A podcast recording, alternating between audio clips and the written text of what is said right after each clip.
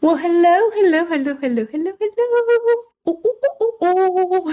Je suis trop, je suis beaucoup trop en forme. En plus, Eléa a commenté la dernière fois qu'elle aimait beaucoup mes petits chants entre deux. Donc ça va juste, ça va juste me pousser à en faire encore et encore. Voilà. Si euh, si vous n'aimez pas et que vous préférez quand je me tais, ben euh, vous savez que vous devez vous en prendre à Eléa qui a commenté mon post la dernière fois. non, pardon, c'est pas vrai. Hein. Je veux dire, même sans ça, j'aurais continué à le faire de toute façon. Bref, bref, bref, bref. La preuve. Aujourd'hui, on va répondre au challenge du lundi. Ce challenge cette semaine était un petit peu plus compliqué que tous les autres, j'avoue. Il permet, euh, ce challenge, d'évoquer avec vous le fait d'exprimer son accord, mais pas n'importe quand, le fait d'exprimer son accord avec quelqu'un qui me donne une phrase au négatif. Et ça, j'ai remarqué que on a tendance souvent à hésiter nous, les francophones. Alors, je donne les deux exemples avant le petit jingle. Le premier exemple, c'était I don't like Mondays. Le but était de répondre correctement, moi non plus. Donc, je n'aime pas les lundis, moi non plus. La deuxième phrase était I can't sing, je ne sais pas chanter, ou je ne peux pas chanter. En l'occurrence, plutôt, je ne sais pas chanter. Et il fallait également répondre moi non plus, avec trois propositions, me too, me either, ou neither can I. Allez, je vous laisse avec le petit jingle et c'est parti. Alors, pourquoi hésite-t-on quand on doit répondre moi non plus? C'est une très bonne question. Je pense qu'on a très bien intégré, nous les francophones, comment dire moi aussi. Et du coup, quand on se retrouve à devoir dire moi non plus, on répond très souvent me too. Alors que ça coince un peu à l'oreille des anglophones. Ce serait un peu comme en français dire justement moi j'aime pas les lundis et quelqu'un qui va dire ah moi aussi ça marche. En fait, on comprend l'idée, mais on va plutôt dire moi non plus. Ce sera plus logique. J'aime pas le lundi. Ah, moi non plus, j'aime pas le lundi. oui, avec la voix et tout et tout.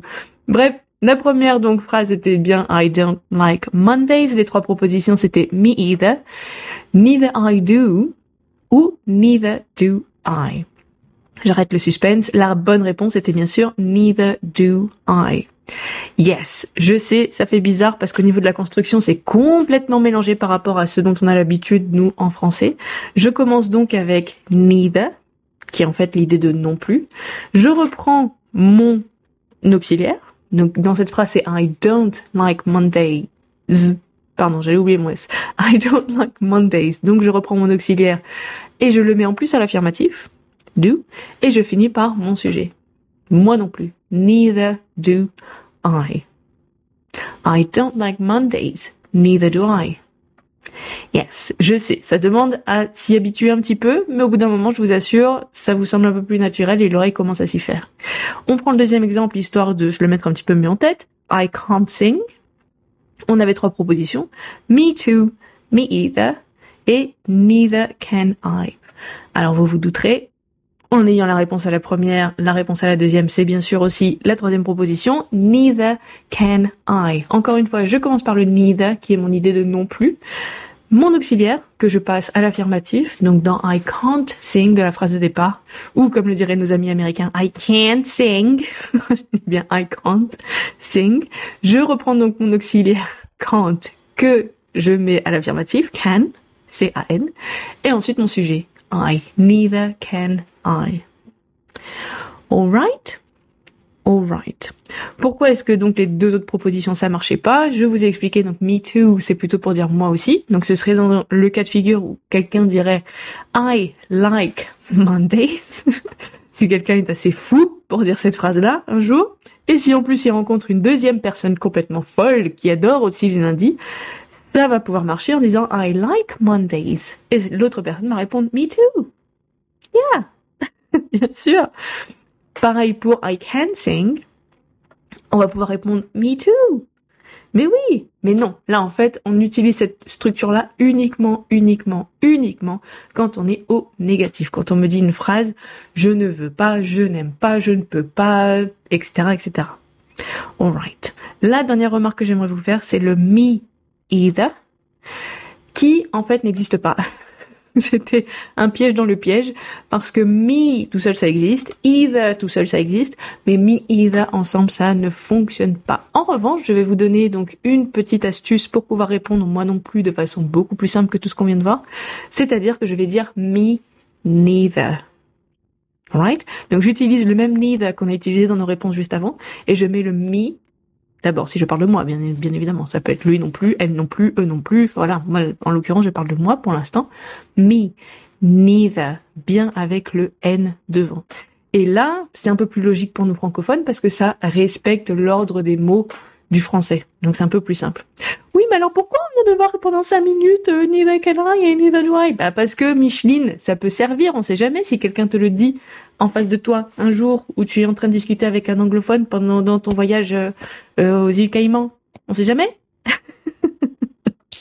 Ou en République tchèque, hein, ça marche aussi. Bref, l'important c'est de savoir les reconnaître ok. Les structures qui sont un peu plus compliquées comme ça à manipuler, le but là, c'est pas de réussir à les dire demain, après avoir écouté le podcast. Le but c'est de réussir d'abord à les reconnaître, à vous faire l'oreille, à les entendre plusieurs fois, et ensuite, dans un deuxième temps, vous pourrez réussir à les utiliser vous-même. Ne soyez pas trop dur avec vous-même, n'est-ce pas Micheline? Ne sois pas trop dur avec toi-même. Ma dernière petite remarque avant de finir cet audio, ce sera la prononciation de either et neither.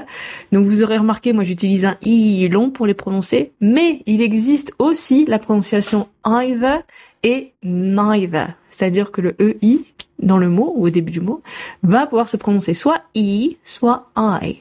Et je peux pas vous donner réellement de de de, de variété euh, géographique en vous disant ça on dit toujours en Grande-Bretagne et ça on dit toujours aux États-Unis ou ça on dit toujours en Australie. Non, en fait, ça dépend vachement de l'endroit où on se trouve et à l'intérieur des pays même il peut y avoir des des changements de prononciation. Donc euh, quand c'est comme ça, j'ai envie de vous dire plutôt que de se dire ah bah ouais, mais voilà encore un truc compliqué. Non, choisissez celui qui vous va le mieux peu importe si vous dites either, either, neither, neither. De toute façon, vous réussirez à vous faire comprendre par tous vos interlocuteurs. Donc c'est quand même cool. Alors voilà, choisissez celui qui vous va le mieux. J'essaierai de faire un épisode un petit peu plus complet justement pour exprimer le moi aussi et le moi non plus parce qu'il y a d'autres marques qui auraient pu être faites mais bon on va pas faire des épisodes de 35 minutes non plus. N'hésitez pas à me suivre comme ça vous aurez toutes mes nouveautés et j'en parlerai très bientôt. C'est tout pour moi pour aujourd'hui. Ciao